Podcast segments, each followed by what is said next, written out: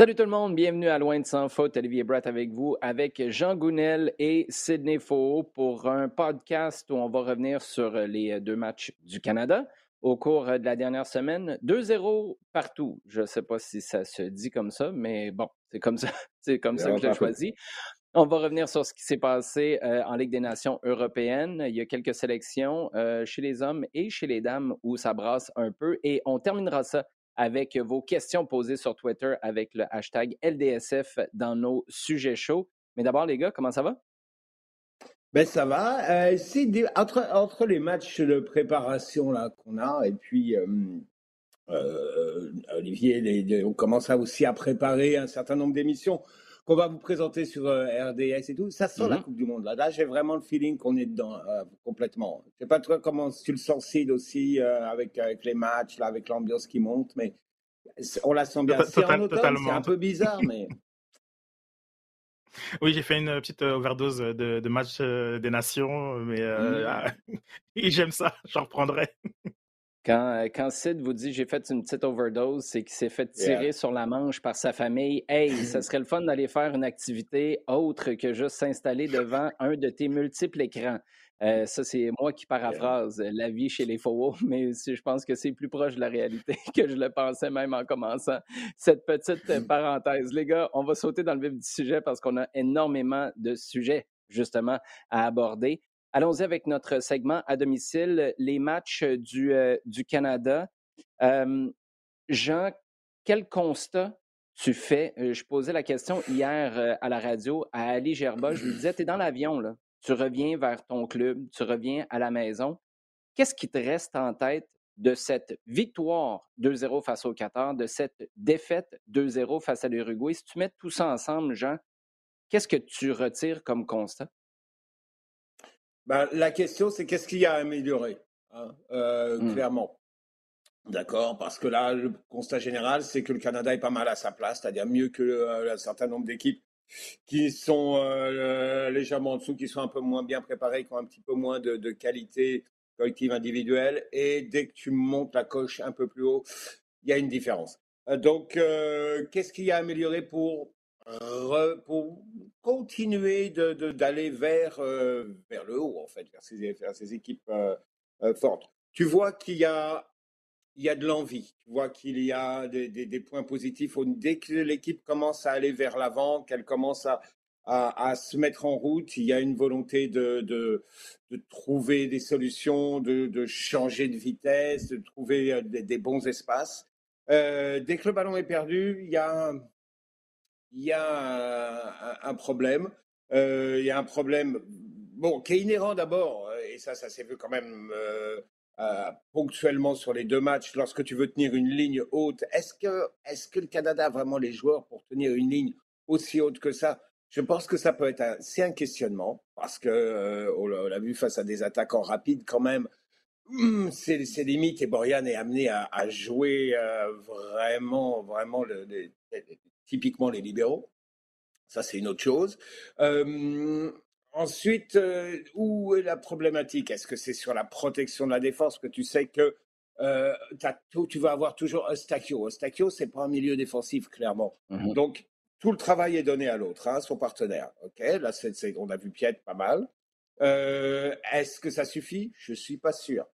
parce qu'il y a clairement protection. Quand tu sais que défensivement, c'est pas toujours ça, il faut être capable de mieux la protéger. Parce que sinon, ça va attaquer vite soit ta défense est dépassée, soit elle va reculer. Quand elle va reculer, elle va se retrouver dans sa surface. Le Canada n'est pas, le Canada, pardon, est pas non plus d'équipe qui est très à l'aise pour défendre dans sa surface. Donc il y a mmh sans ballon, je pense qu'il y a vraiment un gros gros travail d'amélioration. Après, il y a c'est ponctuel et c'est individuel. Il y a eu des joueurs qui ont connu un bon match ici, un moins bon ici.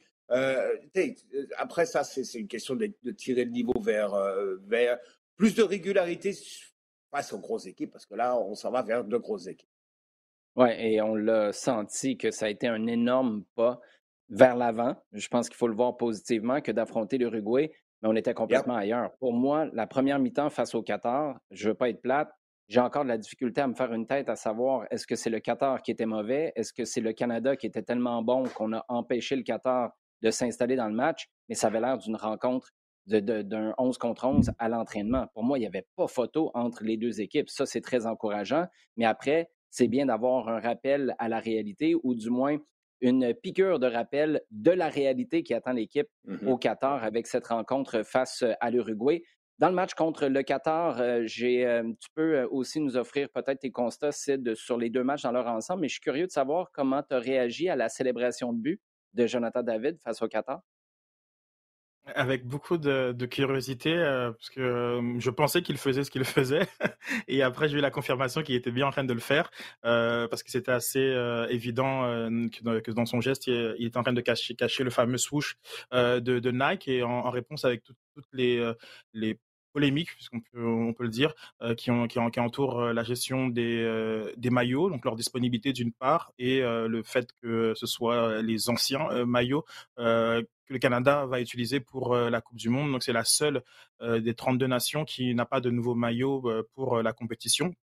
Et cette, cette situation et indique euh, qu'il y a un manque de, de, planification de la part mmh de, de, la, fédération, fédération soccer canadienne et s'inscrit dans toutes les, les, tensions qui existent entre l'équipe, entre les équipes canadiennes et leur fédération. Donc symboliquement, c'était une piqûre de rappel cette célébration de Jonathan David puisque on a un petit peu oublié le dernier rassemblement avec euh, des, matchs annulés et aussi une défaite.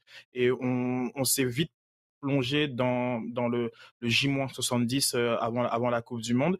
Par contre, euh, cette, cette célébration m'a fait réaliser que tout n'est pas tout n'est pas si rose autour de, de, de, la, de, la, de la sélection. Et ça a eu vraiment un, un, gros effet je dirais que personne n'a parlé du match Qatar Canada à l'international. Mais tout le monde a parlé de la célébration de Jonathan euh, David et a voulu s'intéresser un, petit peu au dossier.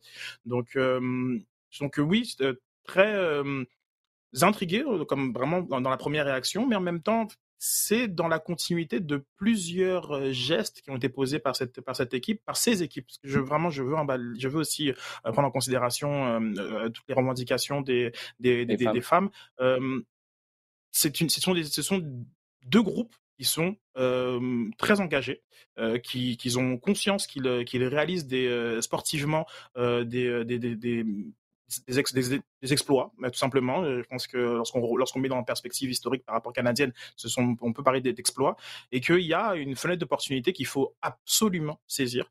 Et, et, toutes les toutes les occasions sont bonnes pour pour ça. Donc c'est important, je, je trouve, euh, ce qu'a fait Jonathan euh, David. C'est une conversation qui doit euh, se poursuivre et, l'euphorie liée à la Coupe du Monde ne doit pas faire oublier qu'il y aura un lendemain post-Coupe du Monde et c'est quelle, quelle, fédération on veut, quel soccer canadien on veut. et tout ça, ça fait partie de cette conversation. Oui, et deux choses. C'est un lendemain qui va arriver vite. Bref, en fait, le surlendemain va arriver vite. Parce qu'on parle souvent du lendemain d'une Coupe du Monde, mais le lendemain d'une Coupe du Monde, c'est quoi? C'est la fin du mois de juillet, le mois d'août, le mois de septembre. Puis là, tout d'un coup, on s'embarque vraiment les deux pieds dans les championnats. Là, une semaine, une semaine après la finale de la Coupe du Monde, c'est Noël. Je veux dire, tu ne vas pas surfer longtemps, peu importe ce qui se passe. Ça peut être bon pour certaines équipes parce qu'on va oublier leur mauvais parcours, mais même si les choses vont bien, ça va vite s'arrêter, euh, cette conversation-là. Tu ne seras pas capable de surfer longtemps. Donc, le surlendemain, il faut que tu l'aies préparé parce que ce surlendemain-là, c'est le jour 1 de quatre ans de préparation, de promotion pour ta Coupe du Monde ici au Canada, aux États-Unis et au Mexique aussi. Tu me diras, Sid, puis tu fais euh, bien de nous le rappeler à chaque fois, il y a la Gold Cup aussi que tu dois préparer, mais ça, c'est sportivement. Moi, je prends une vue d'ensemble et je pense que c'est là-dedans que des conversations sur l'équipementier Nike entrent. Tu vas être où dans quatre ans? Est-ce qu'on va encore être dans ces mêmes tensions-là? Parce que la deuxième chose que je voulais euh, aborder, c'est j'ai parlé avec euh, Gianni Venturino, qui est de la boutique Passion Soccer à Montréal. Je l'ai invité à la radio pour m'expliquer un peu qu'est-ce qui se passe avec ce maillot-là. Comment on en arrive à ça? Tu es la seule équipe sur 32 qui n'a pas de nouveau maillot à la Coupe du Monde. Et ce qui m'a expliqué, j'essaie de faire ça le plus simple et le plus euh, concis possible. On a tellement, au cours de la dernière année, fait de commandes pour renouveler les maillots que tu avais initialement, bref, le maillot que tu avais lors des qualifications, en se disant, puis là, c'est moi qui présume, que tu avais des chances de ne pas te qualifier. Donc, on va juste renouveler les maillots qu'on a eu de la misère à mettre en marché parce qu'on n'avait pas des stocks suffisants. Ils ont tellement fait de restock qu'ils se sont retrouvés dans une situation où ils ont dit, ben si on fait un nouveau maillot, là, on va être pris parce qu'on va avoir un restock de l'ancien maillot avec des tonnes et des tonnes de maillots, des milliers d'exemplaires et un nouveau maillot que tout le monde va vouloir s'arracher. Donc, l'ancien, qui est encore sur nos tablettes, va être obsolète rapidement. Mais là où ça devient débile, encore là, c'est moi qui paraphrase, c'est que Gianni m'expliquait que le maillot noir dont ils ont fait un restock, qui a été vraiment, vraiment populaire, quand ils ont fait un restock, ben ça a été un nouveau numéro de SKU, qui appelle dans le jargon de, de, la vente au détail. Ça veut dire que dans les faits, on a l'impression que c'est le même maillot, mais c'est un nouveau maillot qui a été produit par Nike qui a l'air du même qu'avant. La conclusion qu'on peut tirer, c'est si tu avais voulu mettre les choses, les accélérer, au lieu de faire un restock, ben, tu aurais pu avoir un nouveau maillot. Mais là, tu as mal planifié tes affaires. Tu as déjà des milliers de maillots de restock de ton maillot de qualification pour l'octogonal et tu n'as pas voulu, dans le fond, te retrouver pris avec ça parce que tu es le Canada, tu n'es pas l'Italie qui va vendre quand même ses maillots, même si tu n'es pas qualifié pour la Coupe du Monde. Ça, là, OK, c'est la première Coupe du Monde en 36 ans, mais plus jamais, plus jamais un manque de, de, de, vision et un manque de coordination des efforts de tout le monde, ça n'a aucun bon sens. Je veux, je trouve même pas que c'est excusable, mais mettons qu'on l'excuse, ça peut plus jamais se reproduire. Pour moi, là, si tu arrives dans le même genre de scénario, que ce soit chez les gars ou chez les femmes, parce que là aussi, Sid, tu as raison, c'est scandaleux dans le futur. Sid, tu voulais ajouter un petit quelque chose là-dessus? Alors, en, rétro-planning, juste pour nos auditeurs, il faut comprendre que ça met environ bon, 18 mois pour, euh, pour faire la création, la production, euh, la mise en marché d'un maillot. Et il y a 18 mois, ben, on, était en mars 2021. On était à la veille de commencer la pré-qualification pour le tournoi final CONCACAF. Donc, si vous vous en souvenez, donc il y a une trentaine d'équipes euh, dans la zone CONCACAF qui doivent euh, se battre entre elles pour qu'il n'y ait que deux qui ressortent et qui aillent, rejoindre les autres dans ce qu'on appelle l'octogonal. Donc, euh, grosso modo, à cette époque-ci, bah, c'était sûrement pas dans la liste des priorités de penser à un maillot pour la Coupe du Monde. Et, lorsqu'on dit souvent que John Herdman était le seul à y croire à cette qualification de 2022, c'en est un, exemple. Parce que lorsque, du côté de Earl Conchran, on a pris le téléphone en mars de cette année, une fois que la qualification a été acquise, Nike leur a, répondu non, non, c'est trop tard. Oui, et euh, juste pour conclure encore sur euh, ce truc-là où il y, a, des morceaux du puzzle qui, même moi, je ne veux pas dire m'échappent, mais ça devient un peu complexe. C'est là où Gianni Venturino de Passion Soccer me disait Ouais, mais pour le maillot noir, là, on a tous l'impression que c'est juste le même maillot, mais ils l'ont refait. Ils ont créé un nouveau maillot. La machine de Nike, et de ce que je comprends, la machine de Nike a travaillé plus vite que les fameux 18 mois. Donc, je pense qu'il y a eu mm-hmm. en partie du manque de vision et en, partie du manque de volonté, sachant que oui, ça allait être excitant, tu allais avoir un nouveau maillot, maillot mais tu allais rester pris potentiellement avec des anciens. Et là, ça devient une question, ben, une position mercantile que je comprends pour l'entreprise, mais je répète, dans le futur, c'est inacceptable. Tu ne peux jamais te retrouver dans cette euh, situation-là. Jean? Non, c'est ça. C'est que bon, on, on, on parle effectivement d'une question de vision, de projection sur l'avenir de Canada Soccer. Et pour juste rajouter à la, à la discussion, euh, parce qu'on parle de la Gold Cup, on parle de 2026, on a une Coupe du Monde féminine l'année prochaine, on a un tournoi mm-hmm. olympique dans, dans deux ans, on a donc des Gold Cup, c'est-à-dire que là, il va y avoir des échéances régulières qui vont concerner les deux sélections. Ok, là, il faut clairement être pas mal plus sérieux. Joueur du CF Montréal euh, sur euh, ces deux rencontres-là, euh, Ismaël Koné a joué, Samuel Piet titulaire, Alistair Johnston et Kamal Miller aussi. Pas de minutes pour Joel Waterman. Qu'est-ce que tu en fais de tout ça, Sid? Surprenant. Euh, je comprends mal pourquoi il n'est pas rentré contre le Qatar à, 2-0 euh, avec un match dont l'intensité n'était pas la plus grande et, euh, qui aurait permis sûrement à Joel Waterman de, se familiariser avec le, foot de, sélection. après, lorsque tu as été contre l'Uruguay et, que tu es rapidement mené la, la, la pertinence tactique euh, est, est, moins, euh, moins présente. Mmh. Euh, donc, je, je, suis surpris de, de, la gestion du, du, du cas Waterman. Maintenant, il y a d'autres paramètres à prendre en considération et simplement qu'avec simplement le match contre le Japon qui, qui arrive pour le, pour le Canada d'ici à la Coupe du Monde, il n'y a pas grand moment pour se faire valoir, tout en sachant que, que Vitoria, ben, il n'est pas non plus tout jeune, donc enchaîner de 90 minutes, c'est ambitieux et que je pense que c'est peut-être un peu le l'un des, des, des, bémols que, que j'ai euh, sur, euh, sur, sur la gestion d'effectifs. Je sais que c'est pas le seul qui a pas joué, mais bon, c'est ça aurait été dans le contexte tactique, euh, en voyant aussi euh, que Johnston n'était pas forcément le plus à l'aise à très haut niveau au poste de défenseur central pense que voilà, j'ai un, regret sur, Waterman. Ceci étant dit, euh, tu l'as bien rappelé, euh, les, quatre autres joueurs du GCF Montréal ont, joué, ont brillé, euh, ont tous marqué des, points et, c'est une, belle fenêtre pour, eux. Disons que Ismaël Koné été celui qui a peut-être le plus à perdre ou le plus à gagner. On peut, on, on peut voir ça des deux côtés, et pour, dans, dans, ce cas de figure, euh, lui, ça a été, euh, je, je, moi, j'estime que c'est le grand gagnant, euh, vraiment de, de tout l'effectif, c'est le grand gagnant de cette, de cette trêve internationale. Jean, est-ce qu'il faut conclure que, ayant aucune minute avant ce qui serait, comme Sid le disait, le dernier match de préparation face au Japon, ça, ça va être le 17 novembre. Je veux dire, il est minuit moyenne à ce moment-là. Commencer à faire jouer un gars qui n'a jamais eu une minute, ce serait vraiment dernière minute, c'est le cas de le dire.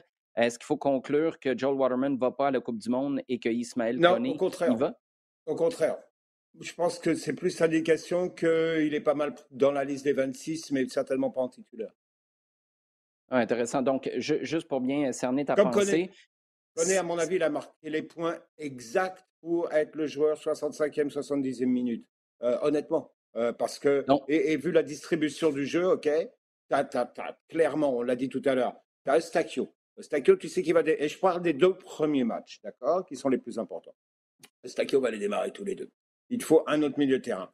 À première vue, ça va être Hutchinson. Tu sais que si c'est pas Hutchinson, probablement Piet. D'accord? Tu sais donc que théoriquement, Piet va pas être forcément titulaire. Mais qu'actuellement, il a pris. Je pense qu'il est devant Kai, par exemple, au, dans, dans, dans, dans, cet ordre-là et à cette position-là. Tu sais que Miller va être titulaire. Voilà, tu as, quand même un certain nombre d'idées maintenant qui se dessinent, OK? Dans le cas de Koné, à mon avis, il rentre parfaitement dans un projet de jeu qui, on l'a vu, on l'a vu que, que c'est un joueur qui a apporté quelque chose clairement sur ces 20-25 dernières minutes.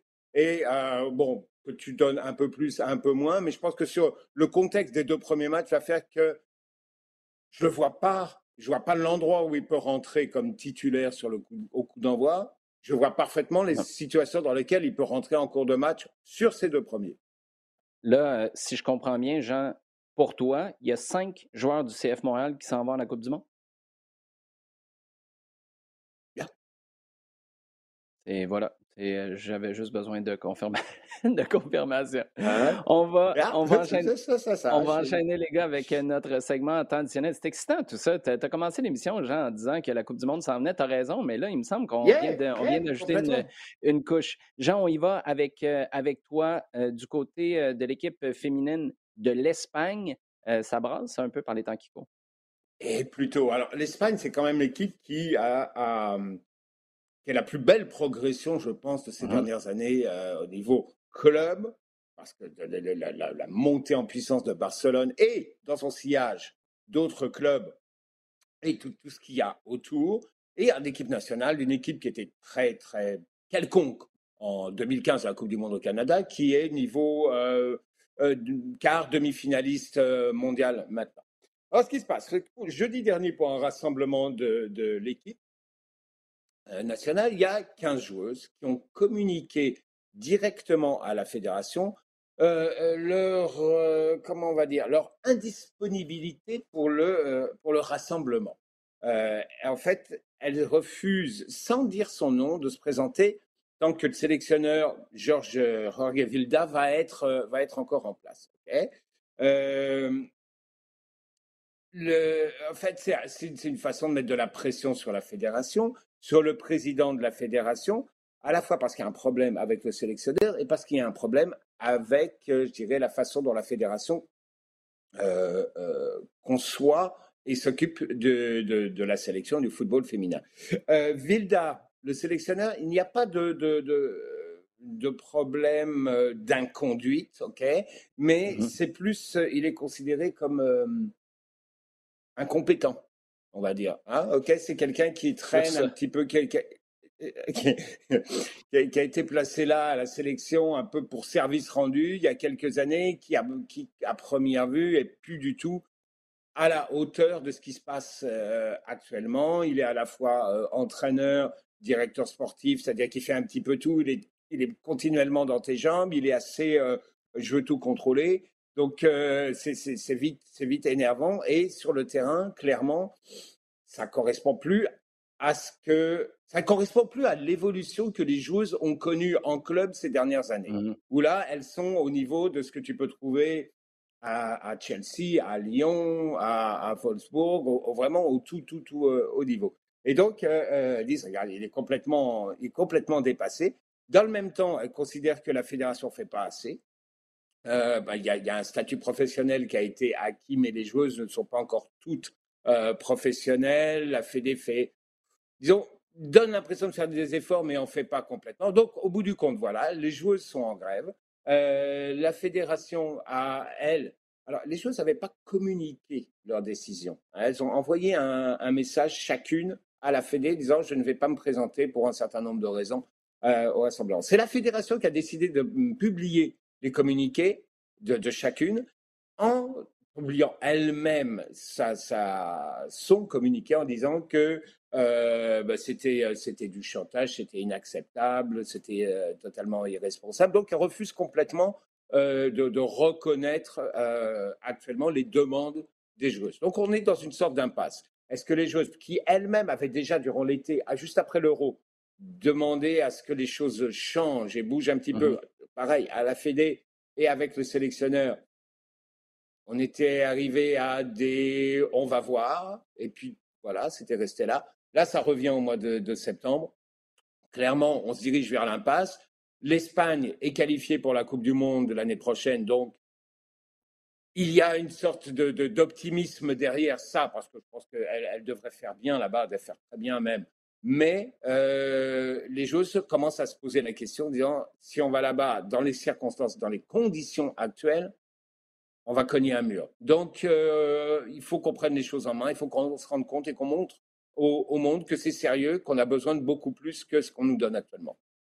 Oui, et euh, il y a un élément qui va être intéressant aussi à surveiller au cours des prochaines années, ne serait-ce que par le nombre. Il y a beaucoup de joueuses européennes qui vont, avec les générations qui sont formées, avec les ans qui passent, qui ont euh, un père, un frère, un oncle qui a joué professionnel chez les hommes, qui a joué en sélection.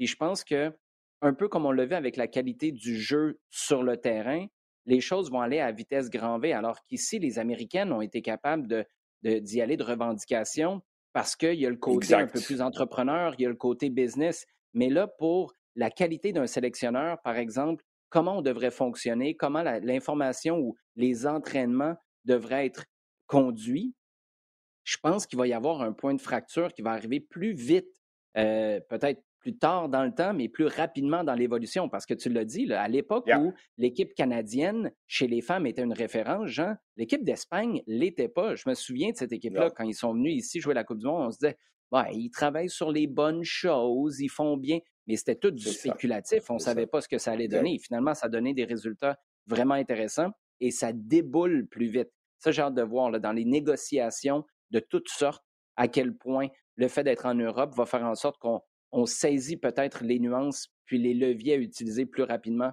qu'on le fait euh, en Amérique du Nord au fil des ans. On va rester dans le giron international. On retourne chez les hommes maintenant. Sid, en Amérique du Sud, tu as deux équipes euh, qui se débrouillent plutôt bien. Les Brésiliens, victoire entre autres de 5-1 face à la, hum, face à la Turquie, si je ne me trompe pas. La Tunisie, pardon. 3-0 euh, du côté de l'Argentine face à la Jamaïque. Qu'est-ce que ça nous dit, ça? Est-ce que ça nous dit qu'on est juste en mode euh, samba, on est juste en mode euh, répétition tranquille, ou est-ce que c'est vraiment parce que c'est des rouleaux compresseurs? Euh, réponse 2. Ce sont des rouleaux compresseurs. Ce sont deux équipes qui vont très bien, savent exactement qui elles sont, comment jouer, ont la la chance, on peut dire, euh, de compter sur les effectifs euh, dont les, épargnés par, euh, par les blessures majoritairement. On est, on est un peu loin de, de certaines hécatombes dans, aux côtés de d'autres cadors. Et on l'a vu, que ce soit contre la première mi-temps contre le Ghana du, du, Brésil, où mmh les Black Stars n'ont pas du tout existé. Après, la deuxième mi-temps, c'était un peu plus en, en, gestion. pareil face à la Tunisie, dans une ambiance très hostile au, au, Parc des Princes. on a vu le Brésil en, en passait quatre euh, en, en, une mi-temps et, euh, et, toujours avec euh, ce, sentiment que qu'il joue même pas à fond tellement il, a l'impression de puissance est, là et pareil du côté de l'Argentine dans un tout autre style on a toujours effectivement l'accélérateur Messi qui a conduit cette Argentine là à, mine de rien 35 matchs sans défaite. C'est ça, c'est pas. C'est sûr que dans dans ces 35 matchs, il y a peut-être que le Brésil et que l'Italie euh, de très significatif, mais 35 c'est quand même euh, une, une, sacrée série. Et euh, encore une fois dans, dans un peut-être un autre style, mais très cohérent, très la, la, Grinta, on a une équipe qui est vraiment centrée autour de son de son de son leader euh, et qui euh, le rend bien avec un, un magnifique coup franc euh, d'une part, une frappe en dehors de la surface. Donc eux qui ont disposé de du Honduras de Kyoto tout d'abord et, et, hier soir de, de, la Jamaïque. Donc clairement, le Brésil et l'Argentine se placent parmi les, favoris. Bon, c'est pas une surprise, hein, à chaque Coupe du Monde, c'est le cas, mais ils, sont très avancés euh, comparativement à tout ce qu'on a pu voir dans la Ligue des Nations où euh, on se pose beaucoup plus de mmh. questions euh, du côté des Européens? Ben, c'est ce que j'allais dire. on a un feeling de logique euh, respecté, mais c'est parce que les résultats suivent sur le terrain. Ça n'a pas été le cas avec tous les gros cadors européens du côté de la Ligue des, des Nations de l'UEFA au cours de la dernière semaine, Jean. Non, effectivement, euh, difficile de dire, bon, bah voilà, telle équipe tient son cap et va droit. L'Espagne gagne, il perd, euh, bah, il perd contre la Suisse, il gagne contre le Portugal. Euh, la France, c'est le boubon. Tu as, la Ligue des Nations et c'est vrai que tout le monde l'a pris d'un pied sur l'autre. Personne n'était vraiment complètement dedans, à part, disons, des équipes, je dirais, un, un, petit peu, un petit peu en dessous. Mais tu vois que c'était quand même pas depuis le mois de juin que, que, que les phases, la phase de groupe a été mmh lancée là. Euh, tu, tu, tu sens pas, en tout cas pour les grosses équipes qui sont qualifiées, qui vont être présentes à la Coupe du Monde, tu sens pas une implication totale et que ces matchs-là sont, une, sont des petites répétitions, mais qu'il n'y a pas de, de finalité, de, de vérité à, à, aller chercher là-dedans. Alors oui, quand tu as quelques-uns qui s'impliquent un petit peu plus parce qu'ils ont besoin, regardez pour qui pour qui ça va bien. Les Pays-Bas, première chose, qui sont petit à petit en train de trouver. Ça a été un sujet de discussion dans notre, euh, dans notre podcast spécial Coupe du Monde euh, il y a quelques jours, enfin quelques semaines. Euh, clairement, ils sont en train de trouver finalement une, un, un, concept de jeu, pas simplement une forme. Un concept de, de jeu. Tu as des joueurs qui commencent vraiment à être réguliers comme euh, Bergwijn, comme euh, Gakpo. Euh, derrière, je pense que là, les choses, et, sur les côtés Dumfries, euh, Blint, Malakia, tout ça, c'est en train de se mettre en place tranquillement. Et donc, petit à petit, Pays-Bas commence à avoir quelque chose vraiment d'intéressant. Sinon, il y a des questions là pour la France. Mais la France, elle aussi, c'est vrai que, comme disait Sid, il y a eu tellement de, blessés qu'il est difficile d'imaginer cette équipe-là proche de ce qu'on verra dans, dans, dans, deux mois. Euh, L'Allemagne, pareil, euh, il y a encore du roulement, savoir quelle, quelle animation offensive trouver. Je ne parle même pas dans l'Angleterre, ce sera un autre sujet un petit peu plus tard. Mais euh, non, mais ça va pas mieux, hein, euh, clairement, pour l'Angleterre. Donc oui, effectivement, côté européen, il y a du. Alors, bah, pas pour tout, je te dis, euh, Pays-Bas ça va, Danemark ça va pas mal du tout, euh, merci. Euh, Serbie ça va bien, Croatie ça va, ça va bien. Je parle de toi, le, le, le top, ces équipes qu'on nous présentait comme vraiment le, la crème, elles ont toutes des petits problèmes. Le Portugal dans tout ça, c'est c'est une, une, interrogation. Je pense que c'est l'un des, effectifs les plus fournis euh, du monde. On, mmh parle sur, en termes de vraiment de liste des, des 23. on est capable de faire 2-11 très compétitifs avec le, avec le Portugal. 4-0 face à la République tchèque où tu, tu sens une, une équipe qui, qui, qui, déroule et qui, euh, et, qui est dans une maîtrise totale. Mais il y a un petit hic, il y a un petit quelque chose qui qui, qui va pas, euh, qui coince. Et il y a une une de Bola, qui est le quotidien le sportif le plus, euh, le quotidien tout court, euh, le plus, euh, le plus vendu au Portugal, et qui dit moins de Ronaldo, plus de Portugal. Donc là, on est à la, on est, on est à l'avant-veille du match contre l'Espagne et tout d'un coup, ben, ça explose puisque ben, c'est, un, positionnement qui est très fort d'un point de vue éditorial et qui vraiment lance le débat de la présence de Cristiano Ronaldo aujourd'hui, alors que bon, des Joao, Félix, euh, de, de, de, Milan AC, d'autres joueurs poussent pour ces postes-là et aussi veulent s'exprimer en, sélection. Et, et c'est vrai que maintenant, ben, le débat il est là, on peut quasiment plus s'en, cacher puisque son, début de saison aussi à, Manchester United est compliqué pour, euh, pour l'attaquant portugais. Et euh, il y a eu ce match contre l'Espagne euh, qui aurait peut-être pu faire oublier la polémique jusqu'à la 70e minute. le Portugal paraît comme un des très gros favoris de cette compétition. Ensuite, euh, Luis Enrique fait quelques ajustements très intéressants au milieu de terrain notamment, et, tout d'un coup, ben, ça, bascule. L'Espagne va chercher ce, ce, cette victoire prive euh, le, Portugal euh, d'une place dans le, dernier, dernier carré, hein, ce qu'on appelle en bon français le Final Four. Et là, ben, on, reste devant cette, euh, cette, cette, cette, question qui est tout entière parce que Santos va clairement donner sa, sa, sa, sa foi en Cristiano Ronaldo. Est-ce que les autres qu'on veut adouber comme successeurs ont les épaules aujourd'hui pour, pour ça? C'est compliqué euh, pour le Portugal euh, cette, cette relation-là et que à petite, à petite échelle, mais euh, au quotidien, on voit avec Bruno Fernandez qui s'est retrouvé en ce début de mmh saison avec la mmh conséquence d'un Ronaldo sur le banc. Donc, on a ça, on a ça, cette, cette dynamique-là au, Portugal. Euh, est-ce qu'il est capable d'être d'être sur le banc? Est-ce qu'il est capable de se renouveler, se renouveler dans le jeu? Parce que ça pose aussi problème. Va, va dans les zones de de, de, de, Silva, va dans les zones de, de mmh. Jota. c'est compliqué. C'est et aussi une énergie aussi qui est très Ronaldo. Hein. Moi, je qu'il a amené là où il a, il, a été très bien, mais qui voilà pose, pose question aujourd'hui euh, du côté euh, du Portugal, qui donc fait partie de ces, toutes ces équipes là qui, euh, comme a dit comme a, comme a, dit Jean, se pose énormément de questions. Je pense qu'il y a quasiment aucune équipe type chapeau 1 qui sort de cette Ligue des Nations en se disant eh ben c'est bien, on est prêt. Exact. Non, c'est ironiquement, c'est le pire timing et je comprends que ça aurait probablement été bien différent si la Coupe du Monde avait eu lieu l'été, mais c'est ça. pandémie, Coupe du Monde au Qatar, Coupe du Monde en novembre, ça donne et Ligue des Nations. On l'aime, hein, la Ligue des Nations, dans sous toutes ses formes. C'est une compétition extraordinaire. On va y aller avec les questions posées sur Twitter, les gars, et les sujets chauds.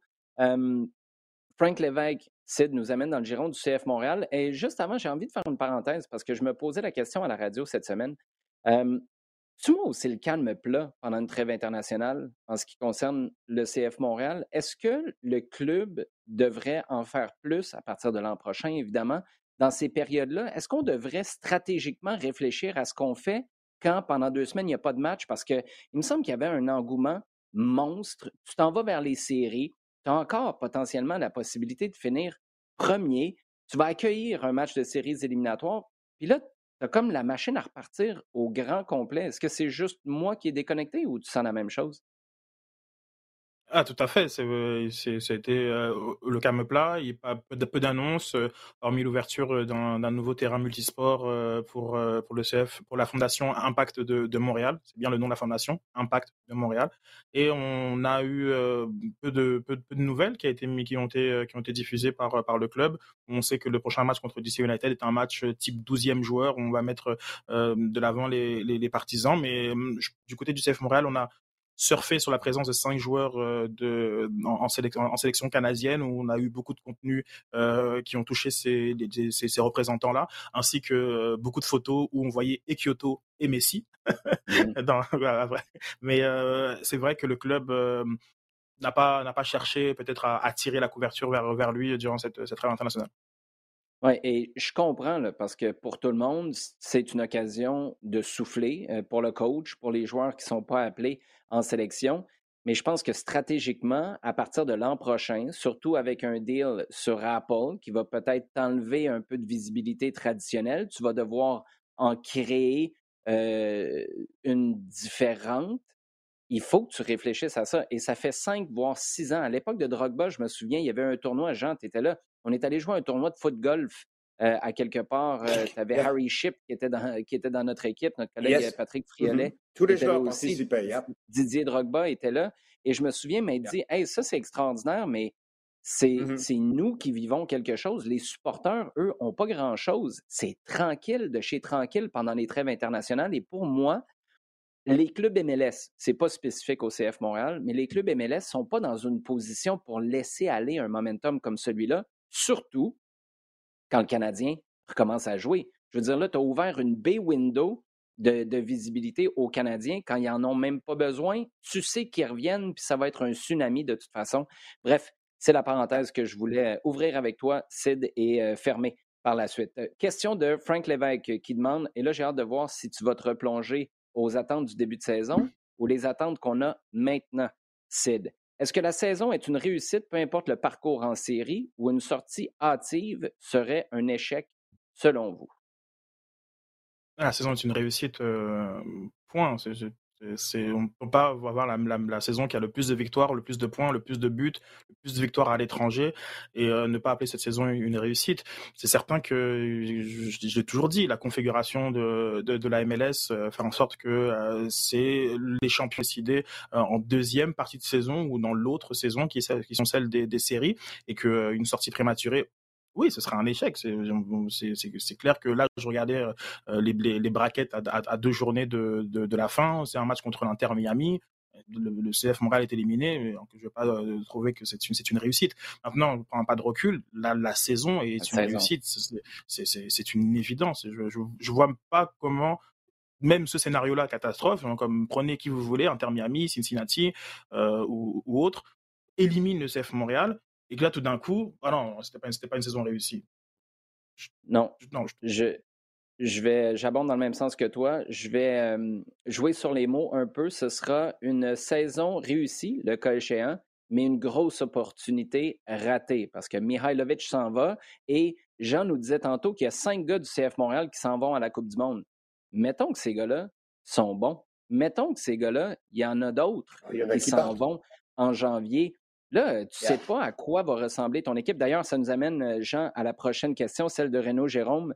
Euh, souvent, en MLS, les équipes qui font une saison exceptionnelle ont du mal l'année suivante. La Révolution de la Nouvelle-Angleterre en est un exemple euh, cette année. N'avez-vous pas peur que Montréal subisse une saison 2023 de misère? Bon, il y a peut-être un équilibre entre cette année et une saison de misère, mais est-ce qu'il y, a, y a un gros risque de déchanter, on va le dire comme ça, l'an prochain? Ben, oui, le risque, il existe toujours et il existe euh, partout. Je pense que là, dans la question, il y a d'abord le mot souvent qu'il faut mettre de côté et puis euh, en MLS. Je pense que ça arrive d'abord d'une façon générale chez beaucoup d'équipes, à part celles qui ont clairement la carrure pour absorber ce genre de réussite année après année. Euh, tu vas regarder dans des championnats différents et tu vois que une belle, belle, belle saison euh, souvent avec les attentes qu'elle amène, avec euh, un certain nombre de, de, pressions.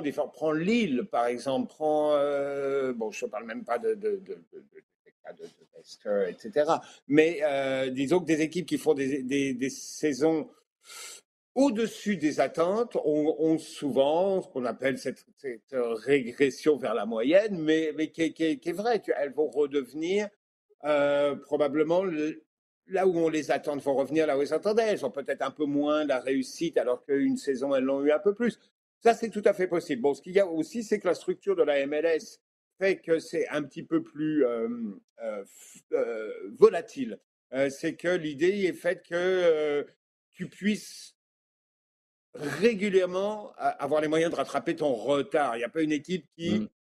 même si c'était à Los Angeles, à New York ou whatever, les autres équipes doivent avoir la possibilité de revenir régulièrement. Donc, au bout du compte, pour une équipe qui est moins a moins de cette carrure-là qu'un LAFC ou un Galaxy, encore tu vois que le Galaxy rentre dans des moments difficiles, mais une équipe qui n'a pas cette carrure-là, eh ben, va forcément être un moment rattrapé par d'autres parce que c'est la structure de la ligue et c'est ce que la ligue va cherche à, obtenir.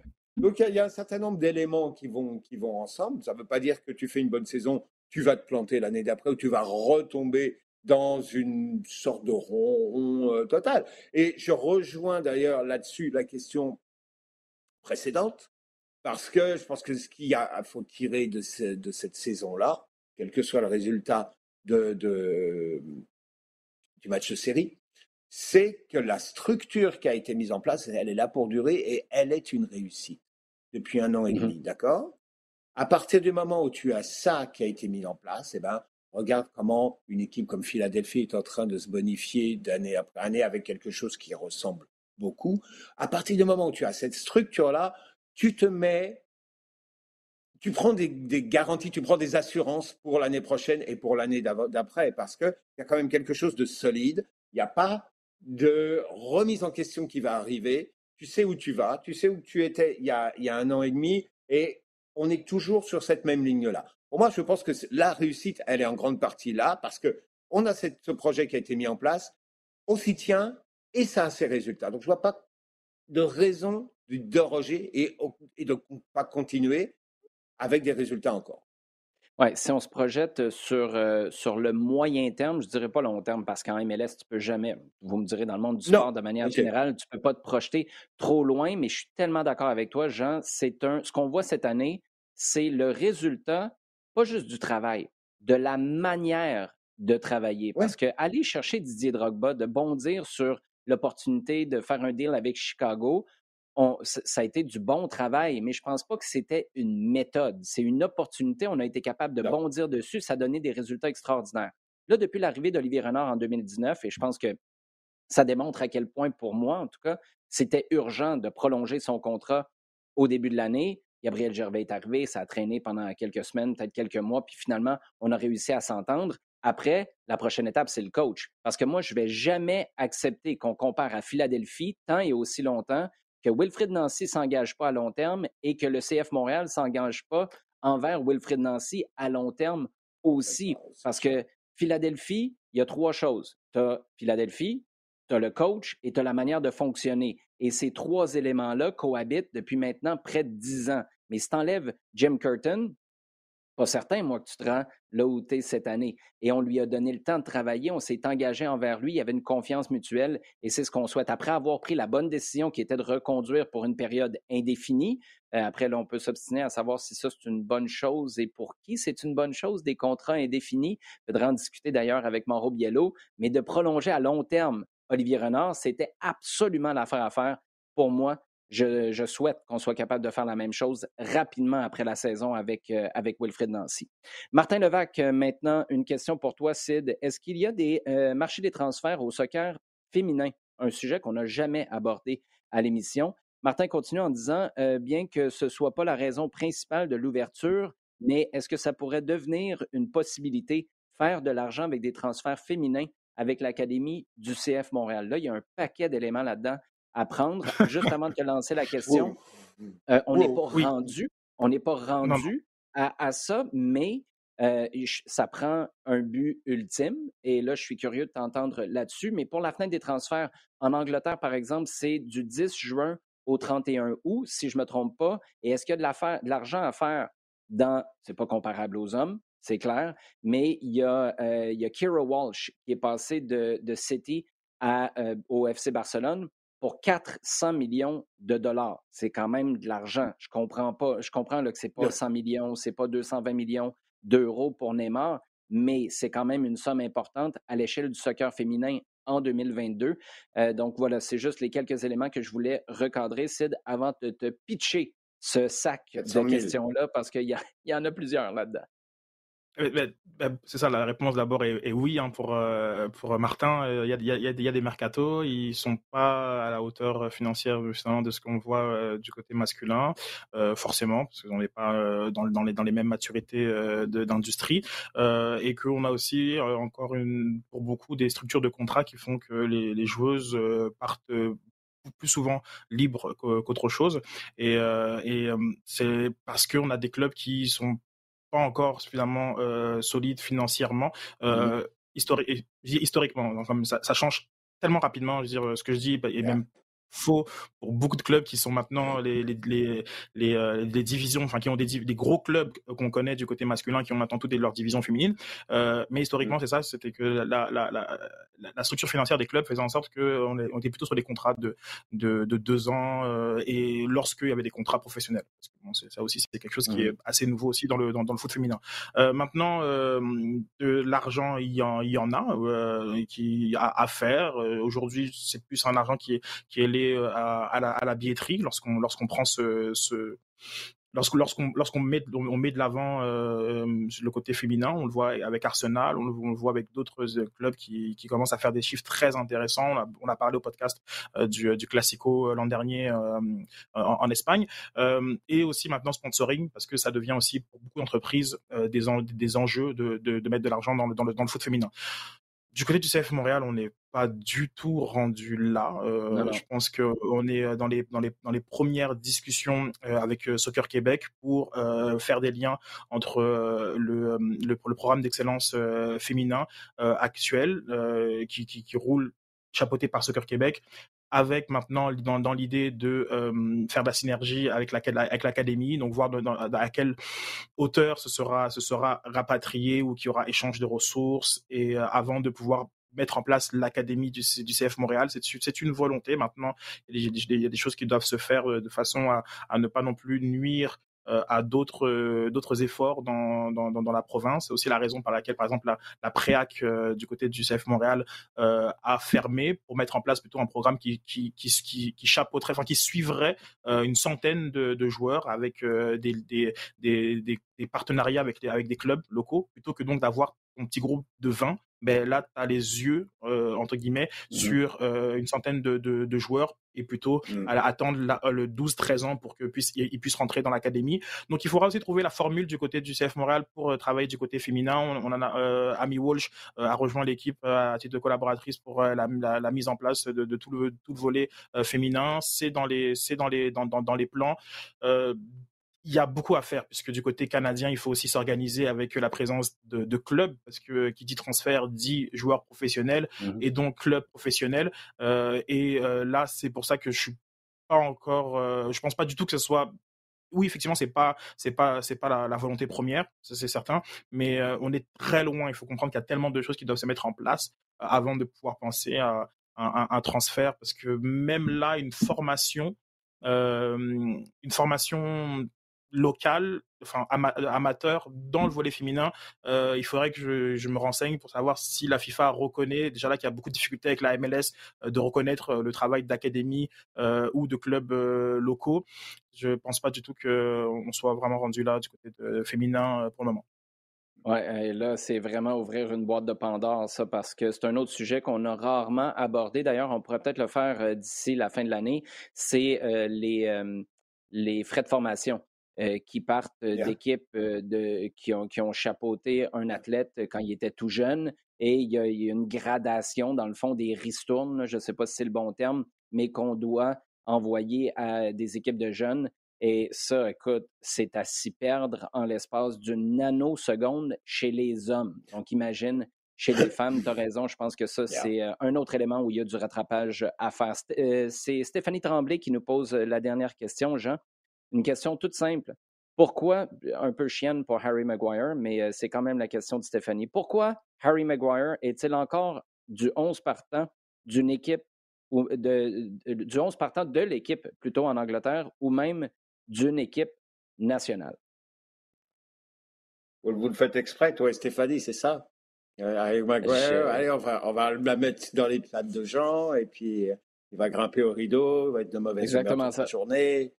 Right. Bon, Harry Maguire. J'ai rien contre Harry Maguire.